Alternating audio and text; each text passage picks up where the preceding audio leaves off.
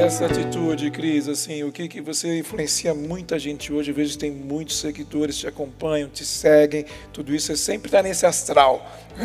sempre que eu te Obrigada. encontro e conectada, o que que você faz para assim se, ser disciplinada com essas ações que você faz nas redes sociais? Está sempre num estado de, de plenitude que eu percebo isso, né? Qual que é o seu modelo mental, sua crença, seus rituais mentais? Conta um pouquinho, pra gente. Ah, primeiro que o que você vê é verdade. Eu sei que existe muita coisa fake hoje nas mídias sociais, mas o que eu procuro passar é justamente isso. Eu acho, gente, acho não, eu tenho certeza. Tudo começa com uma firme decisão. É a decisão de que não importa o que aconteça, você vai perseguir aquilo. E vão acontecer muitas coisas. E muitas vezes, ou algumas vezes nesse caminho, a gente vai tropeçar e a gente vai desistir.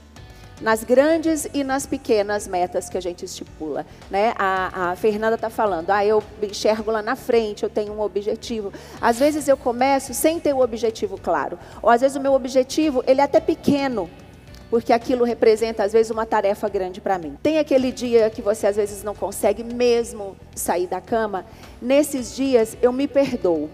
E eu penso assim, essa frase ela meio que me guia para muitas coisas, tá?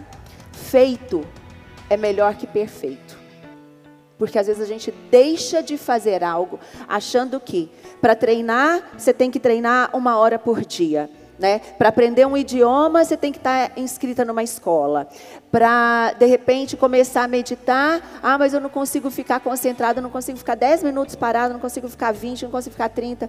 Feito é melhor que perfeito. Por quê? Não é só o corpo que tem memória. O cérebro, vocês aprenderam muito isso no primeiro dia, né? Ele vai construindo os caminhos ali, neurais, e ele vai sempre porque é mais rápido, ele sempre vai porque é o mais simples, porque ele quer te poupar.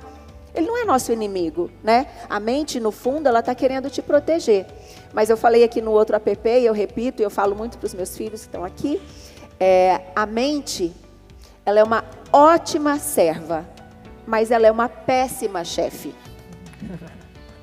Quem tem que mandar nela somos nós. Porque como, como uma serva, ela é maravilhosa.